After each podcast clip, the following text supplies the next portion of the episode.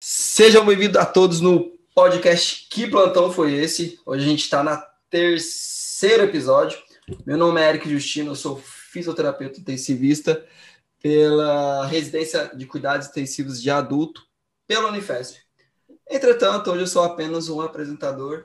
Estamos aqui no nosso terceiro episódio, dando início, né, que eu tinha falado na, na nossa apresentação, de apresentar para a população e para os outros profissionais as profissões multidisciplinares, de multidisciplinares que fazem parte do nosso cotidiano. E hoje estou muito feliz de receber aqui um grande amigo, é, Guilherme de Almeida Moraes, farmacêutico.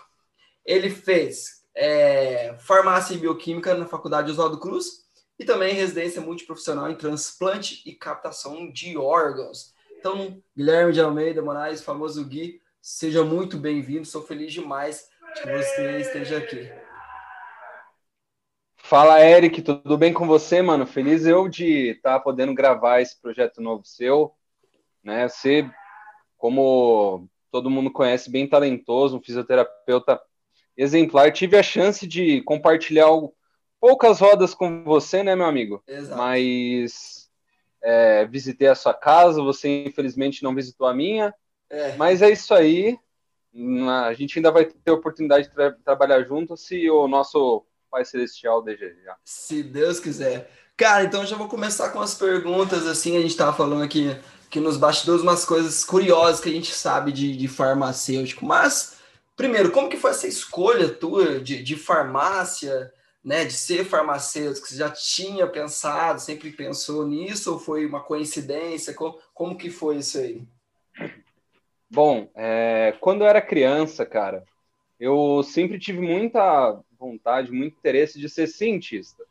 Né? Desde que, sim, é, desde que eu me lembro, assim, uns sete, oito anos, assim, sempre gostei muito de de ver ciência, de ver coisas né, relacionadas à ciência, então é, experimentos né, de elétrica que mostrava-se muito quando a gente era mais novinho, na época da escola, né? Então, coisa de, de eletricidade, magnetismo. Sempre fui muito fascinado com essas coisas e no, no ensino médio, né, eu estava muito em dúvida se eu fazia química ou farmácia, né?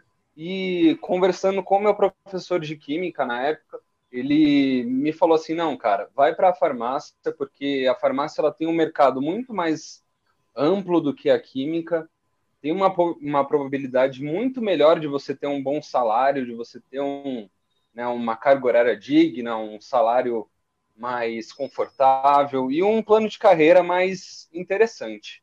Né? E a partir disso, né, no meio do segundo ano, assim, eu já comecei a, a criar essa, essa, esse amor né, pela farmácia. Pô, sensacional, cara. E quando a gente vê aqui a, a formação, que é farmácia e bioquímica, eu, como leigo no assunto, sempre imaginei que era só a farmácia, agora mesmo já descobri que não é. Você poderia explicar para a gente um pouquinho essa questão de farmácia, farmácia e bioquímica, por favor? Claro. É, bom, muitos cursos, principalmente cursos antigos da, da faculdade de farmácia, eles têm né, na, na sua denominação a bioquímica junto com ela, né?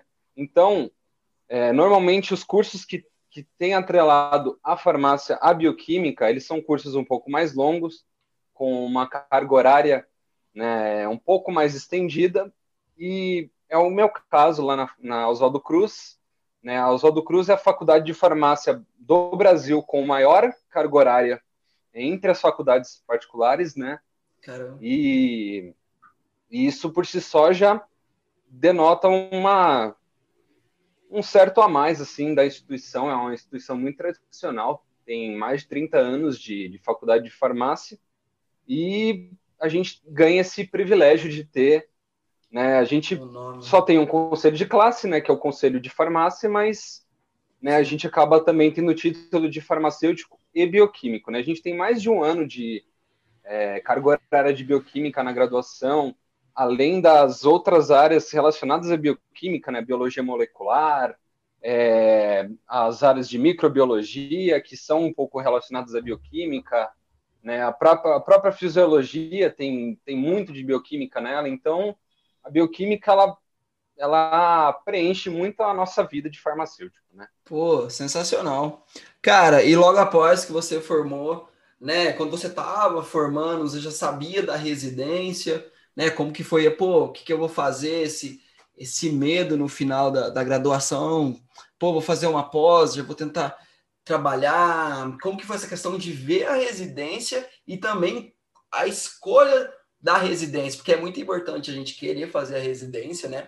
Que é um dos cursos mais concorridos do Brasil, e ainda assim depois ter que escolher a área, né? No seu caso, que foi transplante, captação de órgãos. Como que foi esse processo de escolher a residência e depois escolher qual residência fazer, Gui? Bom, é, eu comecei a me interessar pela residência no final do meu terceiro ano, quando eu comecei a trabalhar no, no Sírio, fazer o estágio que eu fiz lá no Sírio. Né? Eu estagiei por pouco menos de um ano e meio, né? foi um ano e quatro meses no, no Sírio Libanês. E lá eu já me inteirando pelo meio clínico, meio hospitalar, comecei a criar um gosto pela coisa, né? Sim. A gente, né, estando mais, né, é, é um negócio, né? A gente só vai perceber se a gente gosta mesmo daquele negócio se a gente se imergir, né? Cair de cabeça Exato. naquele negócio e foi o que eu fiz, né? Eu quando eu entrei na faculdade de farmácia, eu achava que eu ia ser pesquisador, né? Então, né, busquei sempre estágios na área de pesquisa clínica, na área de pesquisa e desenvolvimento de fármacos, né? Mas sempre muito disputado acabei não, não tendo essa, esse privilégio, mas fui fazer estágio no Sírio, né, uma área mais voltada à tecnologia em saúde, e foi daí que surgiu, né? Então, no quarto ano, já como eu já tinha isso em mente, estudei o quarto ano inteiro praticamente é, para a residência já. Sim. Tinha, eu prestei além da Unifesp, né, que foi onde a gente fez a nossa residência. Sim. Eu prestei na no Sírio também em cuidados intensivos, né? Olha. E sim, podia ter sido intensivista também. É. É. e no Hospital das Clínicas, eu, né, pela USP, eu prestei para cuidados farmacêuticos, né, e farmácia clínica, sim. né, que esse é uma área mais geral, porque no HC você tem o primeiro ano, o R1, né, você tem um, um ano mais geralzão, assim, então você passa por diversas áreas e no R2 você escolhe meio que uma área mais mais que é a sua área assim, né? Então, sim, sim. Eles fazem um ranqueamento, né? Eu acho que isso é até um pouco eu não gosto muito disso, mas como eu não fiz lá, não tenho muito como dar pitaco. Né? Mas eles fazem um nivelamento por nota, né? Então, quem tira a melhor nota escolhe primeiro a área que vai Nossa. e assim sucessivamente, né? Então, vamos supor, eu sou o que tirou, tirou as piores notas. Eu posso nem ser um residente ruim, mas eu tirei as piores notas e eu acabo sendo deixado por último, eu acabo ficando, né, com a, a área que ninguém quis, né, porque eu não tive direito de escolha. Quem escolheram foram os outros. Nossa, que, é, não achei tão interessante também, não. Sim, isso foi uma das coisas que me fez escolher pela Unifesp, porque eu acabei passando no HC, passando na Unifesp, na, na no Sírio não passei, infelizmente. Uhum. Ô, ô Gui, e, e, essa questão de, de, transplante, assim, você sempre quis essa questão ou foi uma escolha, pô, vou, vou, vou ver como é que é? Então, é, como, como eu comentei, eu prestei para três áreas diferentes, né, nas três Sim. instituições que eu, que eu fiz a prova, então eu não tinha muito para essa para parte da residência uma área específica. Mais. É, exatamente, específica, Entendi. com mais ênfase, mas eu sabia que eu queria. Fazer queria ter um contato com. Sim, mas eu queria ter um contato com, com o paciente, né? Ah, entendi. Então, né, nessa do HC eu teria bastante contato. Na do Sírio seria um pouco mais difícil, mas como eu já conhecia lá o hospital, sabia da estrutura, sabia que ia ser muito válida para minha formação. Né? Mas eu estava muito mais interessado em fazer nas públicas, né? Tanto na USP quanto na Unifesp. Quando eu passei nas duas, aqui em casa foi uma euforia tamanha e eu ah, escolhi imagino. a Unifesp. Sim, e eu escolhi a Unifesp por ser algo mais.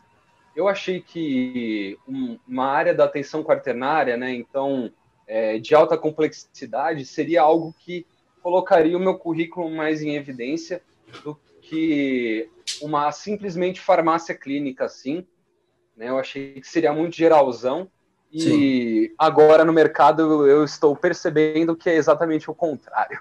Sério, cara? Puramente. A gente, a gente pode falar isso daqui a pouco. Cara, assim, pela, pela questão social foi até bom, né? A gente se conheceu lá, foi, foi bom pra Sim. caramba.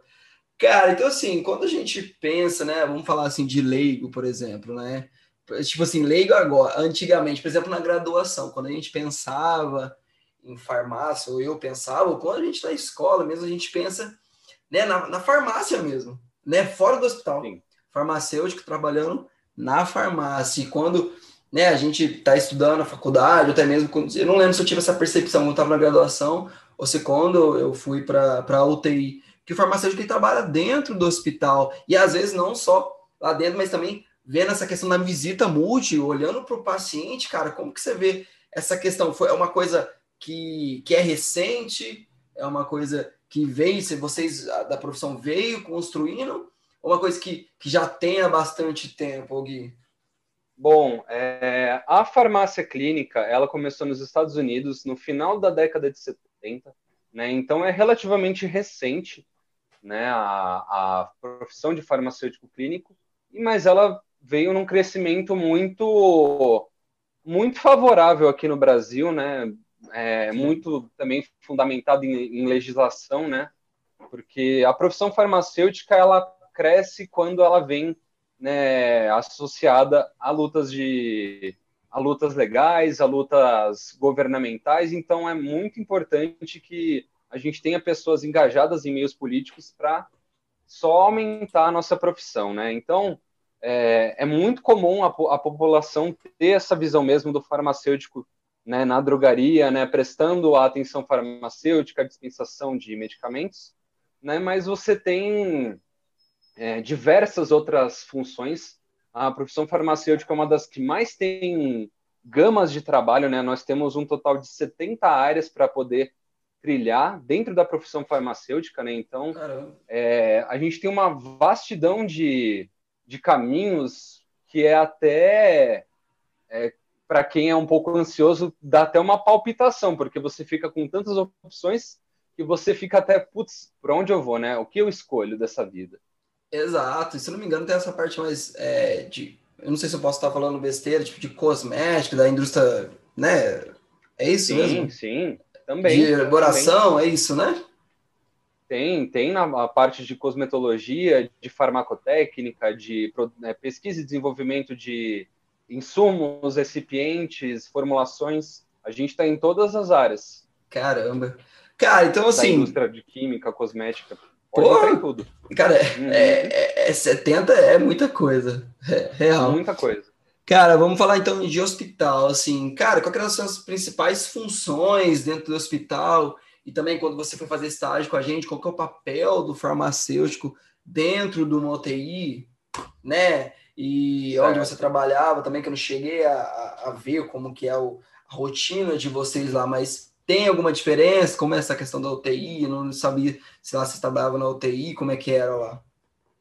Bom, é, fa o farmacêutico dentro de, um, de, um, de uma rotina hospitalar, ele tem duas principais funções que é o farmacêutico hospitalar propriamente dito, que seria mais um, um farmacêutico logístico, que ele cuida de, de uma manutenção efetiva dos suprimentos, né? então você garantir que o, aqueles medicamentos que estão dentro da, da padronização hospitalar eles estejam hábeis para uso, eles estejam dentro da validade, dentro das condições de conservação, em quantidade suficiente para para o tratamento dos pacientes que lá estão internados. Né? Então, é, compra, armazenamento, é, enfim, é, controle Sim. de saída. Então, né, você ter um controle mais rígido de psicotrópicos e substâncias psicoativas.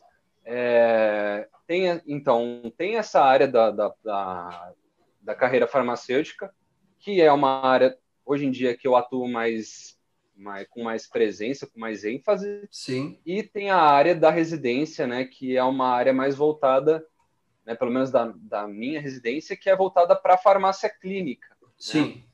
É, então, como eu era farmacêutico clínico do transplante, então eu acompanhava normalmente pacientes transplantados né, nas áreas, nas alas por onde eu ia, né? Então, lá na UTI, vez ou outra tinha um transplantado, então quando tinha residente do transplante, a gente que ficava responsável por eles, né? Na nefro, às vezes tinha alguns pacientes, a gente rodou pela nefro. Na cardio tinha transplante cardíaco, então quando tinha transplante cardíaco, a gente a, a gente que ficava responsável porque realmente o nosso programa é um pouco mais voltado, né, para essa área de imunossupressores, terapias Sim. com pacientes imunodeprimidos, né, com um enxerto né, de órgão sólido. Né? Então, lá a gente, na farmácia clínica, a gente né, é, fazia uma atenção farmacêutica, né, uma, um Sim. olhar clínico pelo paciente, né? Então, além da prescrição, a gente via as condições gerais do paciente, né? A gente, acho que o, o farmacêutico que se limita apenas a olhar os medicamentos não não está sendo muito tá muito coerente com é exatamente muito completo com, com aquilo que ele está se prestando a fazer, né?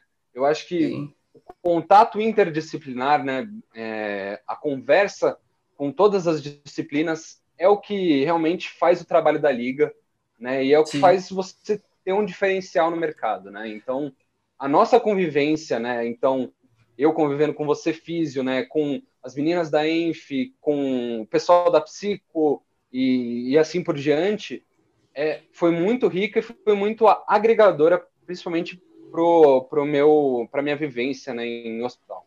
Pô, sensacional, e isso é, é, é notório, né? A residência, por isso que eu acho Sim. que é uma das pós mais completas que tem, porque você não vê apenas o seu lado, você vê o paciente como um todo e vê como a sua profissão, né, junto com as outras, se conectam em prol do paciente, essa troca de informações é sensacional. Sim. Então, assim, lá no meu programa também tinha duas uh, farmacêuticas, a Rafa e a Cassinha, eu lembrava assim que elas às vezes iam lá com o paciente, perguntavam com, qual que eram os medicamentos que eles, que eles tomavam Sim. em casa. Se não me engano, era reconciliação que falava isso. Isso, isso é mesmo. Isso, né? Isso Medicamentosa, não sei, mesmo. alguma coisa assim.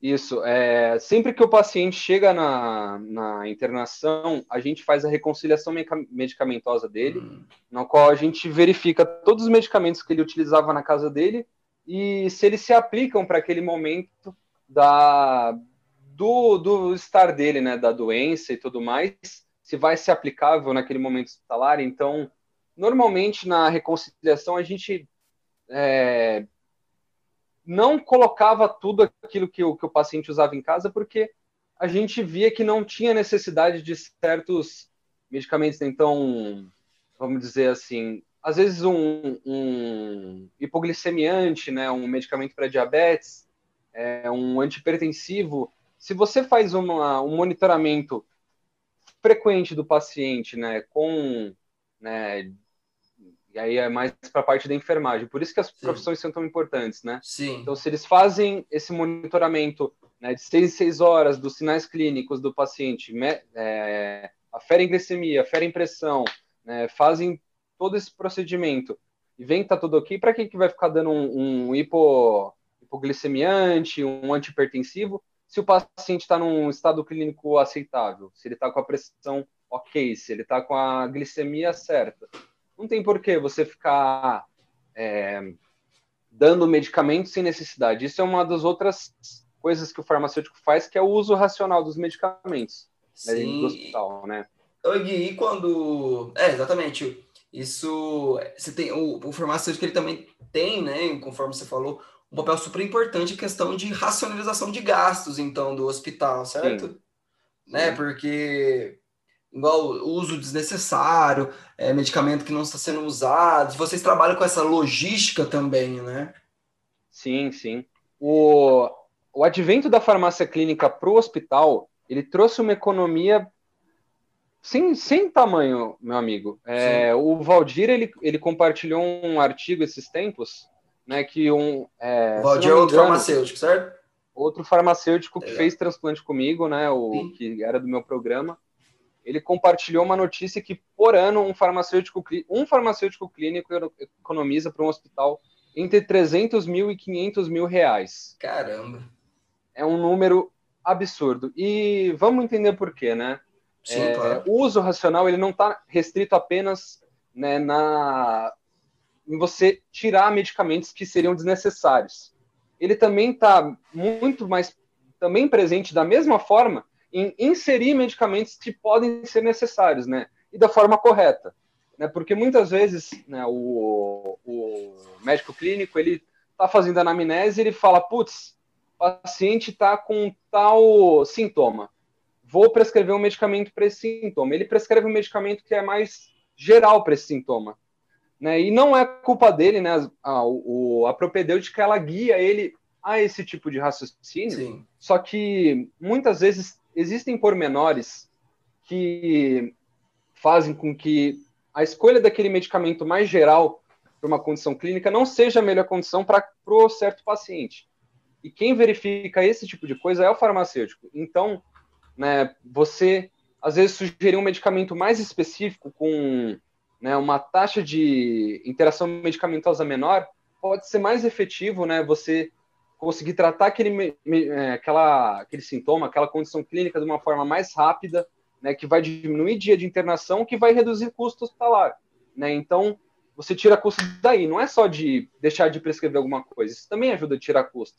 Mas esse tipo de intervenção que eu comentei agora, de você Sim. ajudar a escolher o melhor medicamento né, na forma correta, no tempo correto, ajuda a diminuir tempo de internação e tempo de internação reduz muito mais custo para o hospital do que simplesmente o cara não tomar um losartana, né, por exemplo. Cara, sensacional. A minha pergunta é, e você acabou de responder, que ia ser como um exemplo prático, né, de uma intervenção farmacêutica que contribui para a qualidade do paciente. Você já acabou explanando tudo.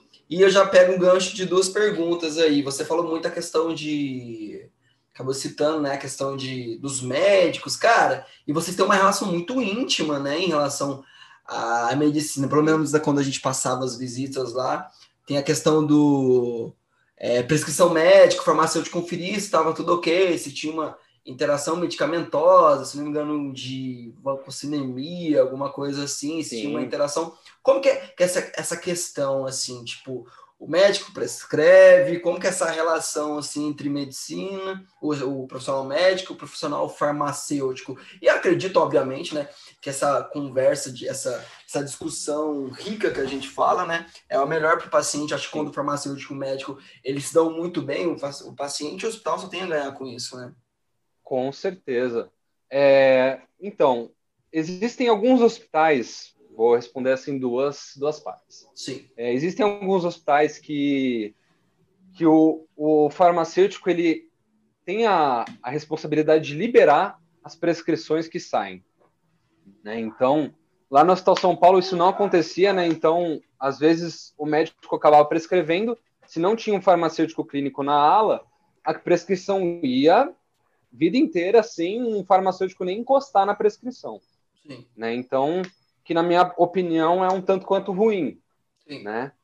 Então, lá onde eu, onde eu trabalho hoje, né, todas as prescrições, elas dependem da aprovação do farmacêutico para que os medicamentos sejam liberados, né? Então, cria-se uma relação mais de interdependência dos, das Sim. duas profissões, né? Quando o médico prescreve e não tem ninguém para barrar, ele vai achar que ele é o Aí eu brinco até, ele, ele acha que ele é Deus, né? Ele acha que ele é onipresente, onipotente, tudo sabe, tudo pode, né? E, e aí mora muito problema, né? Porque, como eu comentei, né? Eles têm uma propedêutica muito voltada para as coisas mais gerais, assim, ainda mais na formação, na residência, eles têm muita insegurança de às vezes tentar um treinamento mais ousado, um tratamento mais ousado, eles acabam indo muito por esses medicamentos que que tratam patologias de uma forma geral, assim, né? Então, é, acabam tendo certas perdas para o paciente, né? Então, essa relação, né, agora chegando na segunda parte, essa uhum. relação entre farmacêutico e médico, ela tem que ser harmoniosa no mínimo, né? Você Sim. pode odiar a pessoa que, que é o médico assim por caráter, por né, opiniões, enfim, né? Mas no momento que você está lá é, fazendo a sua inversão, fazendo o seu trabalho, você tem que é, se esforçar ao máximo para que o profissionalismo reine. Né? Então, Sim, claro. você, quanto mais dados clínicos, médico gosta disso. Né? Se você, no futuro, né, for entrevistar o médico, você vai, né, ele vai assinar embaixo. Né?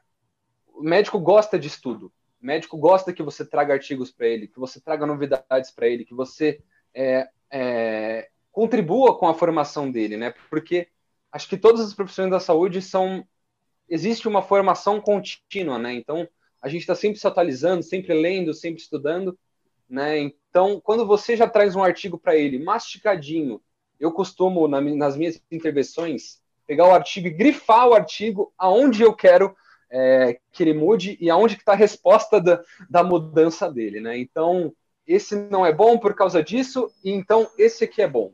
Aí eu sempre levo grifadinho pro cara, pro cara já bateu ele e falar, putz, é isso aqui, ó. Não vou nem perder tempo, né, tentando viajar, tentando né, pensar em outros poréns, Sim. porque o cara já me trouxe o um negócio guiado, né? Então, você mostrar segurança, você mostrar que você entende do negócio, né, que você sabe pesquisar um artigo clínico, que você sabe é, ir atrás de uma informação correta, uma informação embasada, né? Porque na saúde não pode ter achismo, né, mano? Exato. Então, é, e a gente vê muitas ameaças disso hoje em dia, né? Então, Sim. quanto mais clínico a gente pudesse ser, mais científico, melhor.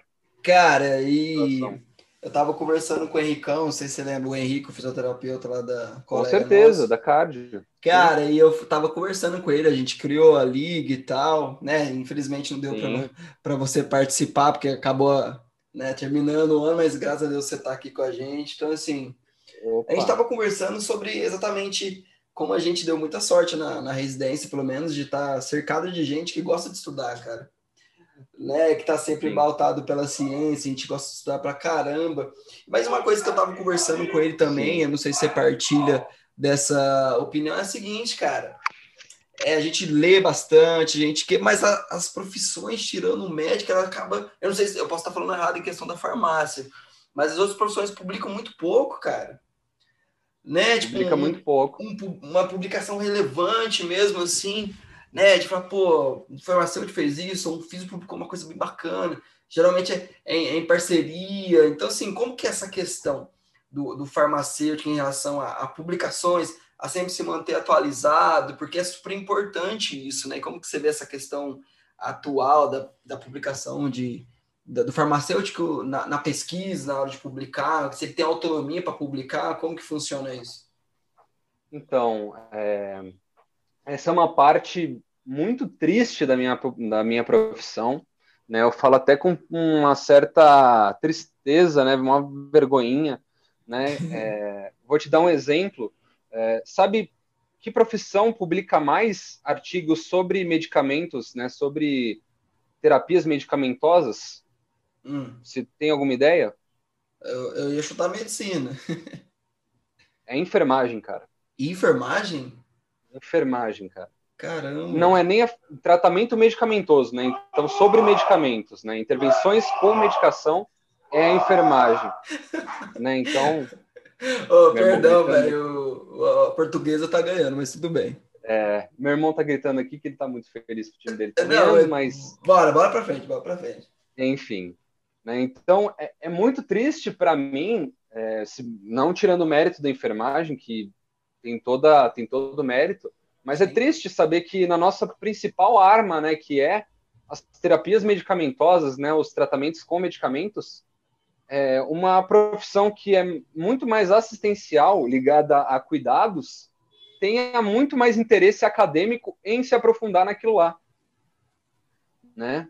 Sim, então, sim. eu acho que parte muito de uma falha de formação e dos currículos da, das faculdades e do objetivo também das faculdades, né? Porque é, com a explosão das faculdades particulares né, de baixo custo, não estou dizendo que, que não é digno buscar por educação e as faculdades particulares de baixo custo realmente tornaram o ensino é, superior mais popular, e isso é muito bom, mas, da mesma forma, é, elas trouxeram uma visão mercadológica muito negativa, né, que forma muitas pessoas para serem é, técnicos de farmácia. Isso é um pouco, chega até a ser um pouco arrogante da minha parte, mas é, técnicos de farmácia de grife.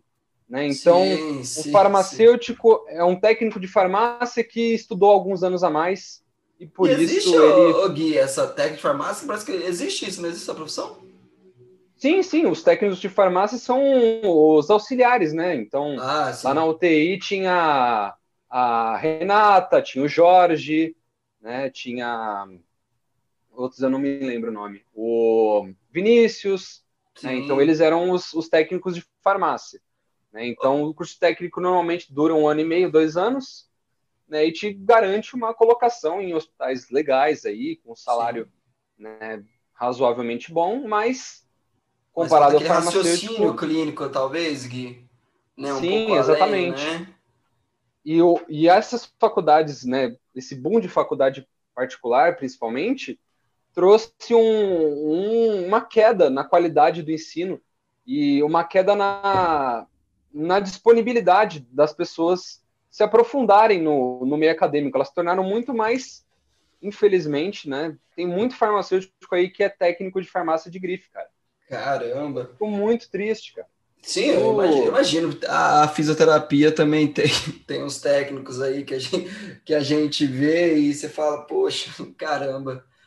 Ô Gui, mas Exato. assim, a gente está falando dessa questão. Então, para você, qual os principais quais as principais características, habilidades que o graduando ele tem que começar já a desenvolver, né? É a parte teórica, é a questão de comunicação, para ser um, um, profissional farmacêutico é, com autonomia, que tenha respeito e que consegue conversar, argumentar. Qual, qual que é para você os principais é, pontos que o, que o graduando, ou o próprio mesmo farmacêutico, tem que buscar a, a ter? É, eu acho que tem um que é fundamental e essencial, que é o, o que a gente está batendo na tecla, que é o interesse pelo conhecimento. Entendi. Né? Então, você nunca se acomodar, você nunca se confortar com aquele conhecimento que você tem. Você tem que sempre estar tá esperando mais, né? Sempre buscar por mais, né? Então, putz, é, eu podia muito bem agora, né? A gente se formar da residência e falar, pô, né, daquela, daquela de gostoso, né? Falar, pô, agora é, estudei pra caramba, dois anos aí, sei tudo de uma área, Fazer agora nada. ninguém encosta mais em mim. É. Né? Agora não preciso estudar mais nada, não preciso fazer mais nada. Quando, na verdade, é exatamente o contrário, cara. O, o nosso período na, na Unifesp só nos deu uma, uma, uma visão, né, um, uma condição de estudo, né? A gente aprendeu, eu acredito que muito particularmente falando, eu aprendi muito mais a otimizar meu tempo, a estudar melhor, a é, conseguir dar conta do meu dia, né? E inserir o estudo nesse meu dia, né? Do que eu fazia antes da residência, né? Então, Sim. hoje em dia, num, num, dia de um plantão cheio, eu consigo no meu hora de, no meu hora de intervalo parar e ler um artigo, né? Sim, Ou então, claro. durante o meu jantar, né, eu colocar lá um, deixar um vídeo do YouTube já baixando e assistir um vídeo do YouTube, um, né, um, uma, uma, aula, uma argumentação, uma aula, né, uma discussão clínica, um, podcast, alguma coisa assim que, que vai me acrescentar, né? Então, essa otimização de tempo, esse interesse pelo estudo pro graduando e pro farmacêutico é fundamental. Primeiro ponto. Boa, sensacional. E Gui, é, essa questão de, de, de, de ensino, cara, o que, que você acha do, do inglês, cara? O farmacêutico ele tem que saber inglês, o profissional de saúde tem que saber inglês, pelo menos esse inglês instrumental aí, né? Que para ler os artigos ou tem que ficar esperando alguém traduzir? alguém traduzir? Qual que você dá uma dica aí, né? Pelo teu currículo aqui, você tem, você sabe espanhol, inglês, teu é fluente, avançado, qual é a dica para você? De que ele tem que ter essa informação do inglês é importante para ler os artigos? Olha, é, o inglês ele é um facilitador, né? Assim como o espanhol, eles são facilitadores na questão hospitalar e clínica. Né? Quando você está buscando um mestrado, um doutorado, que aí eles exigem que você tenha uma, uma proficiência né, em línguas estrangeiras, então aí você realmente precisa ter um inglês e um espanhol por necessidade, senão você não vai passar na sua prova de mestrado, de doutorado, Sim. simplesmente né? Mas para a área hospitalar não é, se você for ficar só no né, na pós-graduação, na extensão né, básica assim, não querer Sim. ir para um grau mais avançado, você consegue tocar com o inglês básico. Sim. Só que por experiência própria, eu é, tive muitos benefícios por saber falar fluentemente inglês e ter um espanhol bem, bem avançado, assim. Fiz intercâmbio é, né, no Chile e consigo falar um espanhol também muito decente. Né? Então, é sempre muito...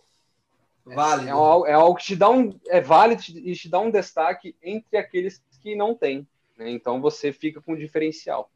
Pô, sensacional. E uma coisa que você falou ali que, que eu quero puxar para a gente discutir é essa questão, pô, a gente fez residência. Cara, né? Quando você sai da residência, igual você falou, pô, a gente pode se achar e tal. Mas querendo ou não, cara, a gente fez a residência em uma das maiores faculdades do, do Brasil, né? Que é a Unifesp.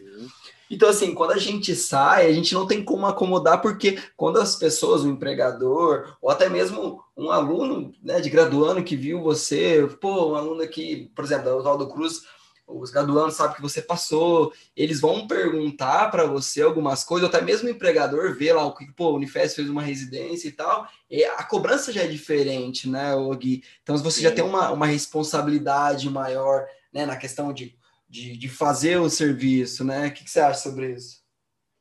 Sim, é, eu, eu acho que isso é totalmente coerente, né, mano? É, eu lembro desde o meu R1, cara, é, que na faculdade, eu sempre fui uma pessoa muito participativa, né, dos grupos, de, de tudo, né? Então, eu participava do diretório acadêmico, participava de grupo de estudo, participava é, de visita externa, participava é, de tudo que tinha extra, assim, é, monitoria, participava de tudo. E por conta disso, eu acabei ficando muito conhecido na minha faculdade, era uma faculdade relativamente pequena, né? Então, quando eu me formei, muita gente veio me procurar, né? Porque eu sempre compartilhei nas minhas redes sociais. Então, passei em primeiro na Unifesp, passei em décimo terceiro né, na, na USP. Então, a galera falou, porra, preciso ver Olá. o que esse cara fez, né? Sim, exato. Então, aí, desde o meu do R1, vem a gente falar comigo, né? Pô, como é que você estudou para a prova? O que, que você fez e tal, né?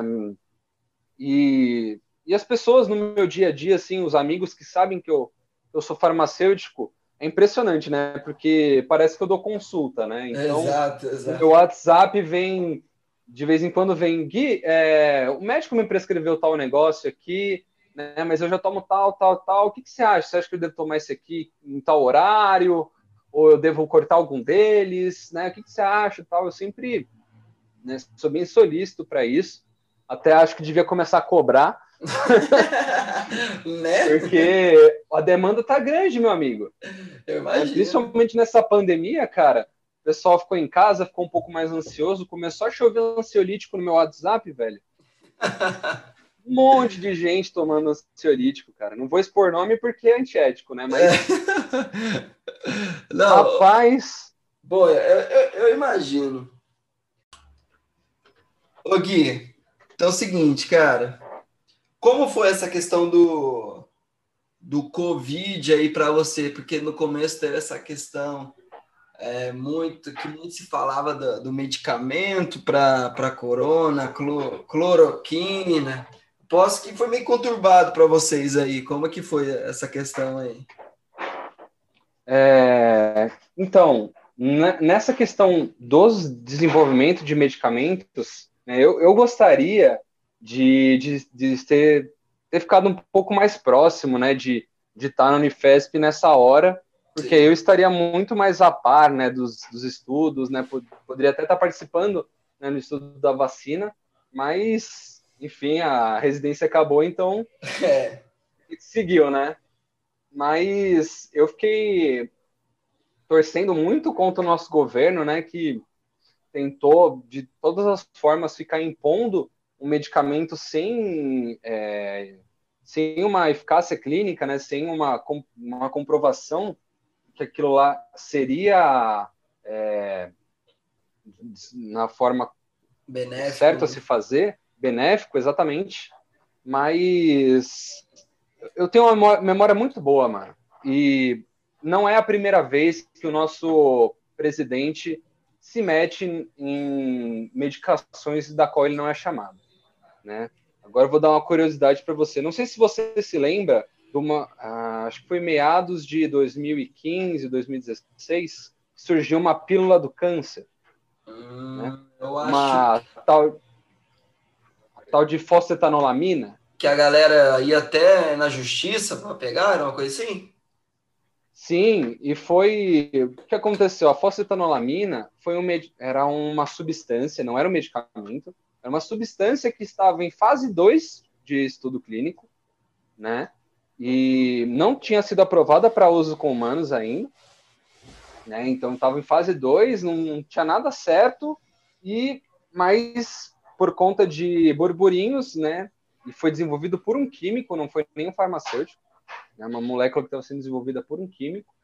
É, aí chegou a, aos ouvidos públicos que aquela é, substância seria uma possível cura para cânceres mais terminais, assim, cânceres avançados, metastáticos, né?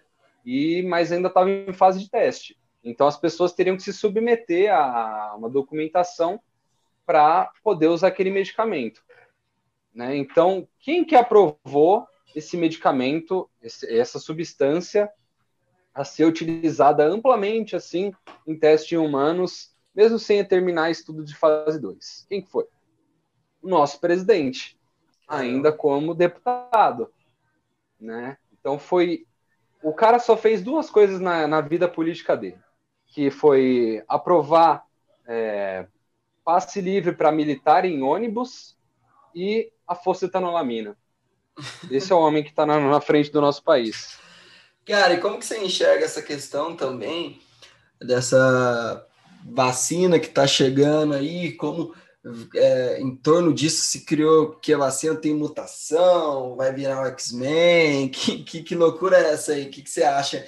Tendo essa visão um pouco mais né, é, científica mesmo, de, de farmacêutico, a gente sabe, você estudou na instituição da, do Oswaldo Cruz. O Oswaldo Cruz foi um médico super importante que trouxe essa questão da vacina para o Brasil, Marelli, chegou a ficar um tempo na Alemanha, em Paris. Como que você vê essa questão, assim, nesses absurdos que andam falando, Gui? Sim, é, eu acho que você tocou muito bem no ponto, né? O Oswaldo Cruz era um grande médico sanitarista, né, que foi um dos responsáveis lá no Rio de Janeiro pela revolta da vacina e por realmente trazer essa cultura é, que tem de todo bom. É, eu acho que a ciência no, no século XX ela teve dois grandes. Né, a vacina. É, dois grandes feitos, né? A Sim. vacina e os antibióticos, né?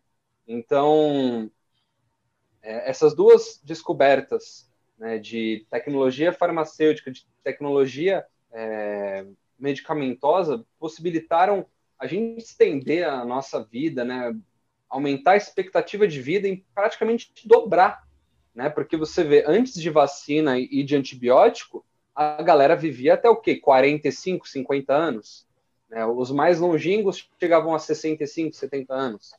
Né? Hoje em dia, é normal uma pessoa chegar com plena capacidade, né, sã, é, consciente orientada com 80, 85 Sim. anos, né?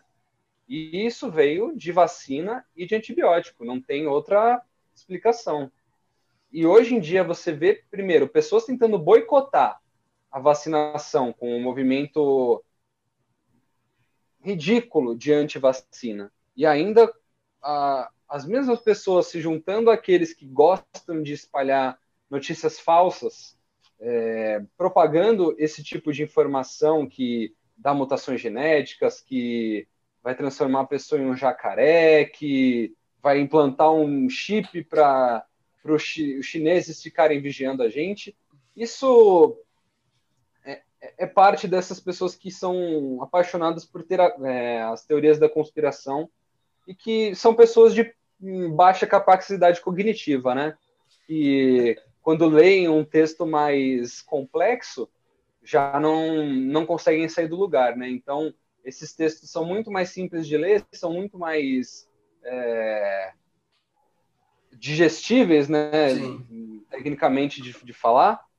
Então, a pessoa acaba aceitando, porque aquilo lá é fácil, aquilo lá ela é entende. É muito mais fácil você entender uma teoria da conspiração do que a teoria da relatividade do Einstein. Exato. O Gui, eu acho que também que falta um, um, pouco, né?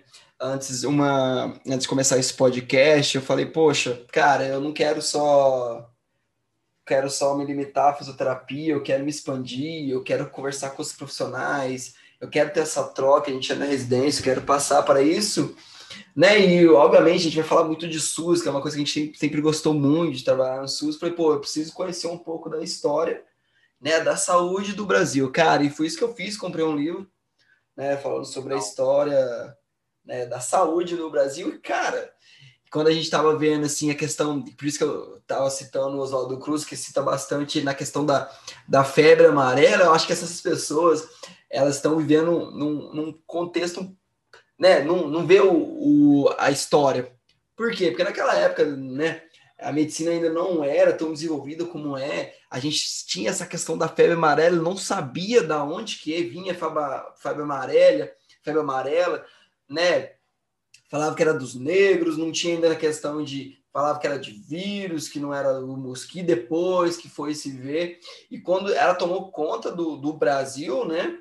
E a Sim. ponto de, do, do, das pessoas, né? A galera pensa que quarentena, né? Agora já tinham isso atrás, mas a maioria das pessoas já estavam contaminadas, né? Morriam em casa e não conseguiam retirar os corpos, os corpos ficavam na rua, né? Então, Sim. tipo, era muito mais perverso do que a hoje. Essa questão da vacina veio como um alívio né? Mas as pessoas já agora estão acostumadas, não tem gente morrendo na rua para catar, as pessoas estão nos hospitais. Você acha que essa falta essa percepção histórica né? E isso atrapalha um pouco as pessoas a pensar, em vez de olhar um pouco no passado, só ver no presente, pensar que só existe hoje, não tem, a gente não tem nada para aprender com a história, Gui?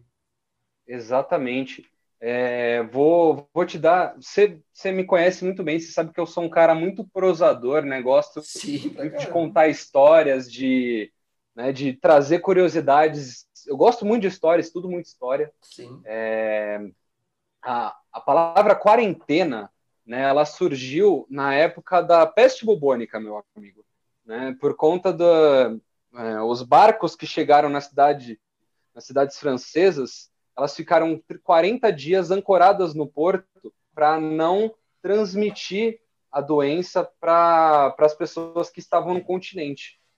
Né? Então, daí surgiu o, te, o termo quarentena. Né? Então, uhum. é, as pessoas que, que realmente que acham que isso é novidade estão muito ignorantes, né, cara? É, é. é, é muito triste e, e, eu acho que essa questão histórica, é, você não não levar em consideração a história, você desprezar a história, né, como um todo, você acaba dando muita abertura para tirania, para absolutismo, para autoritarismo acontecer, né? Então, não só no meio da saúde, mas nos meios políticos também. Então, certas medidas mais restritivas, mais é, que te retiram direitos, né, surgem nos, nos moldes dos dias de hoje e a população ela tolera muito mais porque cresceu num mundo que é muito privilegiado, que a, não viu epidemias matarem milhares, que não viu é, as pessoas morreram morrendo jovens e não viu como é trabalhar sem direitos, né? Exato. Você imagina, exato. né, no auge da, da Revolução Industrial, crianças trabalhavam de 12 a 14 horas em fábricas de, de carvão, em fábricas têxteis, né, para ganhar centavos, né? Então, você vê criança, né, que hoje em dia não pode, trabalhando 14 horas, que hoje em dia não permite, para ganhar um salário pífio, que não existe porque hoje em dia existe piso salarial, né, que qualquer profissão que tenha um sindicato tenha tem um interesse pelo um piso salarial, né? Então, todas as vitórias da luta de classe, elas devem ser enaltecidas e elas devem ser lembradas, né? Todas, todas, seja na área da saúde, seja na área política, seja na área dos direitos civis, na área de, um, de humanização. Então, é, não se fazerem mais teste, testes para medicamentos com animais. Isso é um puta ganho, um puta ganho. Né? A gente está caminhando cada vez mais para isso, né? Ainda utilizam-se alguns animais para alguns testes, mas cada vez menos é, está sendo necessário, está sendo incentivada essa prática e é bom mesmo, né? A gente caminhar sempre num caminho de evolução e não de, de estagnação, de anticiência, de, de ser ante as coisas, né? Isso não leva a nada. Sim, exato. É uma coisa que chamou a atenção, que você me falou, essa questão dos animais, Gui. Só eu sou leigo no assunto, eu queria saber também, se não vai ter os animais, como que faz para testar Gui, os remédios? Eu não sei se é assim que fala. Sim, sim é, você, além do teste in vitro, né, você pode fazer alguns testes bioquímicos, né, então você, hoje em dia, com a tecnologia farmacêutica, você consegue é, isolar é, enzimas e isolar é, biomas, né, sistemas, né, que consigam é, meio que é, trazer para um, molde científico resultados semelhantes ao, aos dos humanos. Né? Para muitas áreas, é porque existem testes de, de medicamentos e cosméticos que são feitos de uma forma. Não, não existe mais teste antiético, né? mas mesmo assim, você ficar usando né, macacos, né, primatas né, e, e, e, ratos, né, os, né, os ratinhos, para alguns testes, é, é um pouco é um pouco cruel, cruel. assim, porque, porque você às vezes você coloca um cosmético no, no lábio de um, de um macaco, você pinga um colírio no olho do macaco para ver se ele vai ter uma reação semelhante à do homem. Isso é. Você pode estar fazendo com a maior herética do mundo, mas você está causando um estresse para ele, você está causando um, um, pequeno sofrimento para ele que seja. Sim. Isso, claro. a questão pode ser que eticamente esteja certo, mas como humanidade a gente já consegue superar isso, né? Então dá para você simular, você sintetizar, você é, não ir por esse caminho, né? Eu lembro na faculdade que uma coisa que, que me deixou espantadíssimo, mas esse meu, meu colega que fazia iniciação científica levava numa boa. E chegou assim: ah, sexta-feira eu esqueci de desligar tal negócio e eu matei 200 ratinhos. Caramba. Cara, 200 ratinhos você matou. Você não matou, tipo, um, dois, você matou 200, porque você deixou, tipo, uma estufa ligada e eles morreram, tipo, sufocados, tá ligado? Caramba. Um, um negócio cruel, cruel Bizarro. de verdade. Ele falou numa naturalidade que, que é de se espantar o leigo, assim, cara.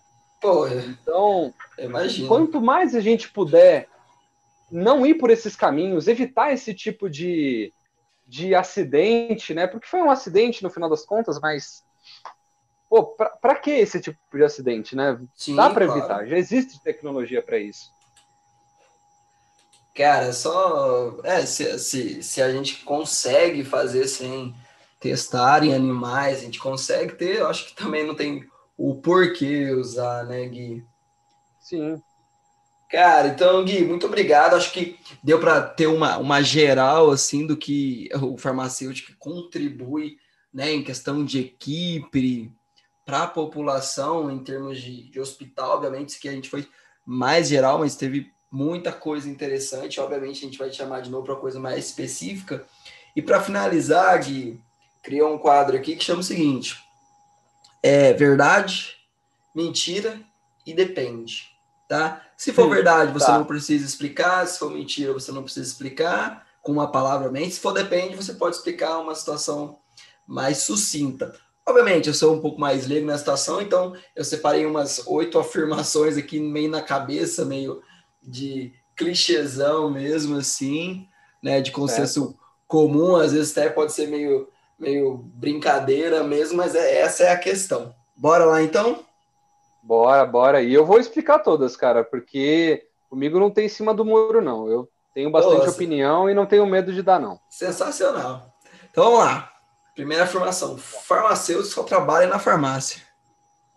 Falso. Como a gente já comentou, existem 70 áreas diferentes para o farmacêutico atuar, então você pode encontrar um farmacêutico tanto na acupuntura quanto no na desenvolvimento de, de embalagens para é, defensores agrícolas. Sensacional.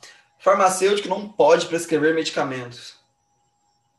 Depende, né? Você precisa de uma certificação para ser um prescritor farmacêutico né? Existe uma pós-graduação nisso e você só, você só pode prescrever MIPS, né, que são medicamentos isentos de prescrição. Né? Então, uma novalgina, um, um paracetamol, né, um ibuprofeno, coisas que não que não são tarjadas, né, medicamentos isentos de prescrição apenas. Sensacional. O farmacêutico pode criar remédios. Verdadeiro. Verdadeiro total. Oi? Total, totalmente. Sensacional, sensacional. Farmacêutico pode criar metafetamina. Érica, até você pode criar metanfetamina. Basta você saber a receita. Cara, que isso. Mas você acha que é complicado? Não, nem um pouco. Sério? O Breaking, o Bad Breaking é uma Bad, farsa, 99? O Breaking Bad deu, mostrou que é fácil. Você precisa de uma meia dúzia de, de tubos de ensaio, de uma estufa, de dos químicos corretos e acabou, cara. Caramba! Mas isso é questão você de temperatura, de cristal? Não, você tem um conhecimento do, do, da técnica de, de purificação, né? Então você saber o que é uma decantação, você saber é, o que é um ponto de ebulição, um, uma, uma tintura, você saber né, uma química básica, você consegue desenvolver bastante coisa. Pô, não, isso não se limita a metanfetamina. Cocaína você consegue desenvolver muito ah. facilmente, basta ter a planta, né, que você consegue, é, a, o crack também. Então, essas drogas sintéticas dá para fazer. É só você ter os reagentes. Qualquer Farmac... um pode fazer. Farmacêutica aplica bomba nos fisiculturistas. Olha, é... sim, sim. Quando quando está prescrito, quando tem indicação, quando é, ele vai numa drogaria o, e o farmacêutico ele é habilitado a fazer aplicação de, de produtos farmacêuticos, ele pode sim aplicar a bomba no, no fisiculturista, com certeza. Farmacêutico, todo o farmacêutico é a favor da, da maconha como remédio falso. É, todo não, né? Acho que, inclusive, eu fico muito decepcionado com a quantidade de farmacêuticos conservadores que tem no nosso país. É triste ver os fóruns e ver as, os comentários, primeiro com os erros gramaticais, que impressionante como o farmacêutico não sabe escrever, e, né? e como o farmacêutico tem uma tendência ao conservadorismo, mesmo sendo uma, fa uma faculdade de ciências que é tão ampla. Caramba, boa. Farmacêutico trabalha só de dia. Eu sou prova viva disso que não, né? Trabalho de madrugada aí, das 7 da noite às 7 da manhã. Que plantão e... que é? É 12 por 36 ou 60? 12 por 36. Olha, bastante. É... E a última, para finalizar, farmacêutica é a profissão mais difícil na graduação? Olha, é... eu vou dizer falso, mas eu vou te explicar o porquê.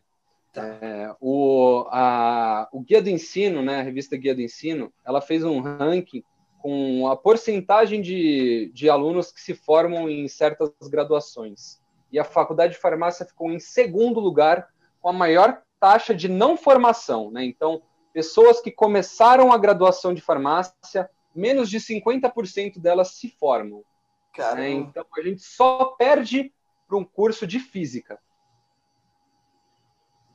Então, é a segunda faculdade mais difícil de, de se formar, segundo o guia de ensino. Mas a saúde, então, seria a primeira. Seria a primeira, com certeza. Caramba, sensacional. Sempre imaginei na, bioquímica, na faculdade de bioquímica eu reprovei. Olha, é muito difícil, viu? Olha, eu fiquei de, fiquei de recuperação. Eu nem sei o que eu fiz para arrumar, para passar. Sei que eu estou aqui. Não, é isso aí, isso que importa, meu. Exato. Olha, a bioquímica trava muita gente, viu? Na farmácia também. Ah, imagino. Cara, então, assim, para finalizar, queria pedir uma coisa para ti. O nome dos claro. podcast é Que Plantão Foi Esse? Então, assim, queria te perguntar, cara, qual que foi aquele plantão, aquele caso que no final do dia você falou, mano, cara, que plantão foi esse, velho? Tem algum paciente, alguma história na memória aí? Cara, é, eu acho que vou, vou te contar é, vou te contar dois. Tá. É, o melhor e o pior plantão que eu já tive. O, um que eu saí chorando de felicidade e outro que eu saí chorando de alegria, de, de tristeza. Tá, vamos. Né? O primeiro plantão que eu chorei de felicidade foi o meu primeiro plantão da residência. Pô, né, que eu fiquei no hospital, né, que foi na, no, lá no décimo andar, lá no transplante, que eu já tive contato com o paciente, já fiz atenção farmacêutica, vi prescrições enormes, é, já com um monte de desafio logo no primeiro dia. E isso me, me encantou de uma forma tão única, cara, como poucas coisas na vida me encantaram e me fez sair do hospital chorando de felicidade, é, afirmando a escolha que eu tinha feito de seguir na área hospitalar. Né? E o dia mais triste da minha residência foi no dia que. Não sei se você lembra, mas a gente teve a disciplina de, de PTS, né? Sim, lembro. A gente teve a disciplina sobre plano terapêutico singular e a gente lá no transplante a gente já era habituado a fazer e para a disciplina a gente fez o PTS com a, uma menina que chamava Jéssica, cara. Ela tinha 27 anos. Eu tenho hoje 26 então, na época, eu com 25, é, recém-completados, a gente tinha uma idade muito próxima e ela tinha uma condição clínica que fez com que ela fosse perdendo a dignidade de vida e fosse deteriorando muito rápido. A gente tentou fazer o possível por ela e é até foda de, de falar isso, né? Desculpa o palavrão até, mas. Sim, capaz. É, me, me, me entristece muito, porque no dia que ela morreu, tanto eu quanto o resto da minha equipe que estava comigo lá, a gente saiu muito abalado. A gente praticamente não conversou. Né? Eu morava muito próximo de uma das meninas que fazia a disciplina comigo. A gente voltou quieto para casa. Foi. Ai, cara que dia horrível. Perdão, mano, falar isso. mas não, entendo, não, mas tá certo. É, é importante que as pessoas né, saibam disso para né, ter consciência que o hospital é assim, velho. Sim, exato. Tem dessas, tem dias que você sai pulando de alegria, que você fez um ótimo trabalho, que seu paciente teve alta, que você né, ajudou alguém a sair do tubo, Sim. enfim, outras coisas e tem dia que você sai derrubado que você não fez o suficiente, infelizmente. Pô, mano. É, essas histórias aí, acho que os motivos que eu criei o podcast é para isso, né? A gente tem que dar voz a, aos profissionais de saúde, que todo mundo tem alguma coisa para acrescentar para a população, para nossos colegas, todo mundo tem história, né? Então, cara, muito obrigado de você estar aqui, de você ter compartilhado essa, essa experiência e um dos motivos que eu, que eu te chamei, porque eu sei que você não fica em cima do muro, cara. E você falou, pô, sou posador, a gente brincava na, na residência, porque eu sempre falava que você era o cara mais resenha que tinha, que sabia conversar sobre tudo, cara. você sabe o que eu tô falando. Cara, é e, nóis, é, eu sei que você tem umas opiniões fortes. Isso que eu queria, cara. Eu queria passar essa questão do farmacêutico, uma pessoa que tem uma posição, e eu estou muito feliz de você estar aqui, de ter contado essa experiência, né? Que você ter, ter essa sensibilidade de ver esse sentimento vir à tona, porque isso é o que faz a gente continuar na nossa profissão, né? Cara, e, com certeza. e para finalizar, uma coisa, é duas coisas, para falar a verdade. Você recomenda algum livro? Não sei se você é de recomendar livro, um livro de saúde, tipo, pode ser de farmacêutico, um livro que mudou a sua vida, ou pode ser também um documentário, algum filme, para a galera se interessar aí. Eu acho que para o estudante de farmácia existem dois grandes livros que nos ajudam na, na nossa na nossa carreira, assim, né? Que Sim. São os livros que, que levam o nome da, da faculdade de farmácia e bioquímica, né? Que são os livros de farmacologia e bioquímica, né? Então, o de farmacologia é o Farmacologia Básica do Goodman Gilman e o de bioquímica é o Bioquímica Ilustrada, que é um livro muito bom para graduação. Eu usei ele, eu engoli ele praticamente, eu sei ele de cabo a rabo, né? Porque ele me ajudou muito muito, muito mesmo, assim. É, Para quem é leigo, é, vou passar um filminho mais romântico, né, sobre, sobre o desenvolvimento do Viagra nos Estados Unidos, que é a Química do Amor. Química do Amor? Pô, sensacional. Química do Amor. Sensacional. Né? Então, ela fala sobre um representante de vendas que acaba é, virando representante né, do Viagra e a sua vida decola e é fantástico. Caramba, nossa, até eu fiquei, fiquei animado para ver agora. É show de bola. Mano. mano, então assim, obrigado. Né, a gente tem essa. Criei esse podcast para isso mesmo, para a gente falar como se estivesse conversando, por isso que a nossa, nossa linguagem é informal mesmo.